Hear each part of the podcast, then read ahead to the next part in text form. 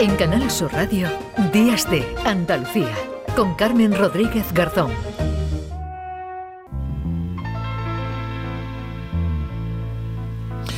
Pues ese abandono rural del que estamos hablando hoy aquí, desde las 9 de la mañana en Días de Andalucía, es la causa principal, fíjense según los expertos, de los incendios en España, ahora que estamos pendientes de todo lo que está ocurriendo en Castellón, en Teruel, en ese primer gran incendio del año, el éxodo rural eh, que se ha vivido desde mediados del siglo XX dicen los expertos que es la principal causa de esos devastadores incendios que asolaron, por ejemplo, el verano pasado buena parte del país. Eh, esto es lo que dicen, por ejemplo, desde la Asociación para la Certificación Española Forestal. Su secretaria general es Ana Belén Noriega. ¿Qué tal? Muy buenos días. Muy buenos días, ¿qué tal? Bueno, ahora decíamos que estamos asistiendo ¿no? a esos primeros grandes incendios del año eh, eh, que se relacionan, por ejemplo, ¿no? y en buena medida con el cambio climático. Eh, va más allá ustedes y apuntan a otras causas, ¿no? a ese abandono rural del que venimos, del que venimos hablando, Ana Belén.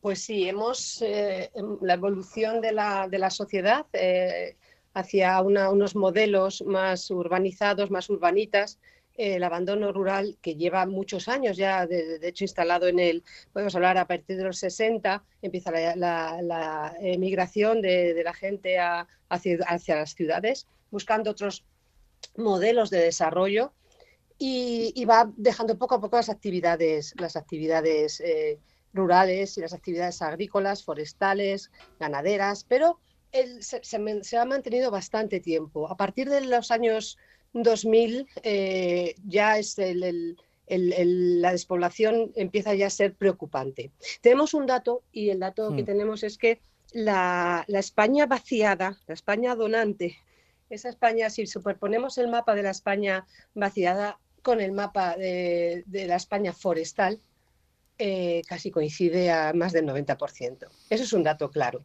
Mm. Eh, la falta de personas en, los entornos rurales hace que esos montes eh, no, no, resulten atractivos para, trabajar, no, no, hay medios de, trabajo, no hay ilusión, no hay orgullo de estar cuidando esos montes, falta recuperar las ganas de vivir en, esos entornos rurales y que eh, hay una consideración por parte de la sociedad de, estas personas como, como personas que están cuidando unos espacios que son nuestras infraestructuras verdes y que están cuidándolo para toda la sociedad. Hmm. Eh, pero quizás pueda haber cierta confusión, ¿no? Que nos esté escuchando, una reflexión que hago que me gustaría conocer su opinión. Claro, cuando eh, hablamos de que hay que cuidar los bosques, los montes, esto no significa o no debe significar que debemos abandonarlo a que eh, crezca no salvajemente, porque cuando llega un incendio incrementa ¿no? además el daño, sino se gestiona de una forma correcta el territorio. Correcto. Nosotros desde la asociación promovemos modelos de gestión forestal sostenible donde se tienen en cuenta muchos, todos los factores. Date cuenta que estamos hablando de un ecosistema forestal, es un sistema vivo, un sistema vivo que ha estado en estrecha relación con el hombre, con las tareas culturales del hombre, con, la entrada de, las, de, los, de, los humanos a, realizar tareas y a llevar su ganado, a, hacer sus extracciones de leñas o de, o de brezo o de setas, gente que andaba por el, por el monte, en una relación simbiótica del monte con, con las personas.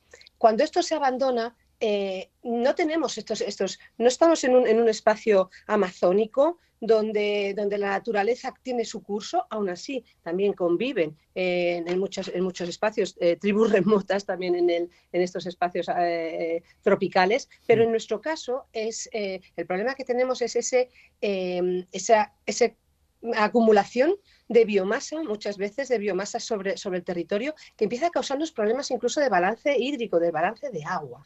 Eh, la, demanda de, agua, cuando, cuando tenemos épocas de sequía y tenemos mucha vegetación, sobre, sobre el, territorio, sobre los suelos, el balance hídrico empieza a ser negativo porque necesitamos que los bosques sean bosques que nos recojan ese, eh, ese agua, la infiltren a los acuíferos, paren la escorrentía para que el agua cuando estamos en, zonas, tenemos un país muy escarpado, Andalucía es, un, es, una, es una región eh, muy montañosa, mm. necesitamos que, esos árboles nos sujeten el agua, la vayan llevando eh, mm, frenándola, digamos, frenando su curso hacia los, hacia los, hacia los ríos por la parte de fuera mm. y hacia los acuíferos, infiltrándola. Mm. Si tenemos demasiadas plantas, el balance hídrico va a ser negativo. Hasta en el agua nos puede influir. Pero también eh, hay otro, otro aspecto y es, eh, hablamos, hablamos mucho, has hablado de ello también, del cambio climático.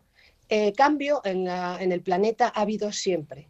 El cambio es un, somos un planeta en cambio, obviamente, pero el problema que tenemos ahora con el cambio climático es que se ha acelerado tremendamente mm. ese cambio. La velocidad del cambio es tan alta que la naturaleza no da tiempo a, adaptarse. Mm. Por lo tanto, ya no es momento de quedarnos con los brazos cruzados. Tenemos que volver a actuar y volver a interactuar con esa naturaleza que hemos estado, en la que hemos estado eh, trabajando en, una relación de, simbiótica, como mm. decía antes. Por lo tanto, la naturaleza nos da a nosotros y nosotros aportamos a la naturaleza esos cuidados. Y los cuidados es verdad que se traducen en, en, hacer tareas selvícolas. Igual que hablamos mm. de, los, eh, de los agricultores que hacen eh, tareas con la agricultura, hay una ciencia forestal que es la silvicultura, que es la que nos ayuda, y otras muchas ciencias forestales, que nos ayudan en, conjunto a tratar y a cuidar esos bosques.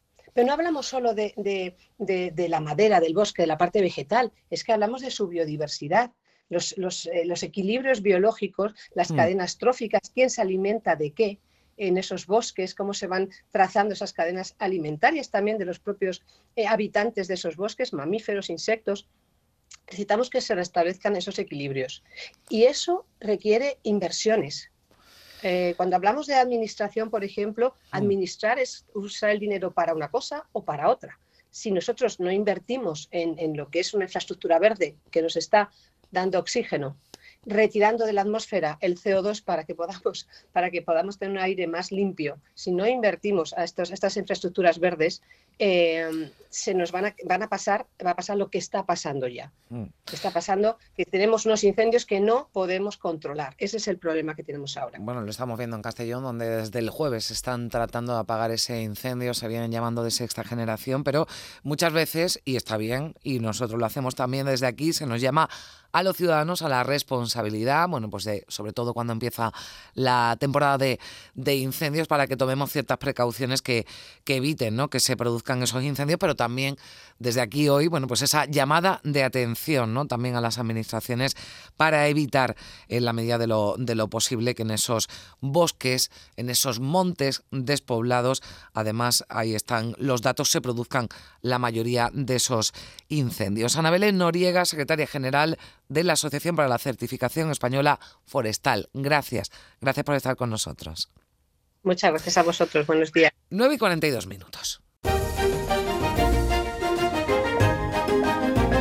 En Canal Sur Radio, Días de Andalucía, con Carmen Rodríguez Garzón.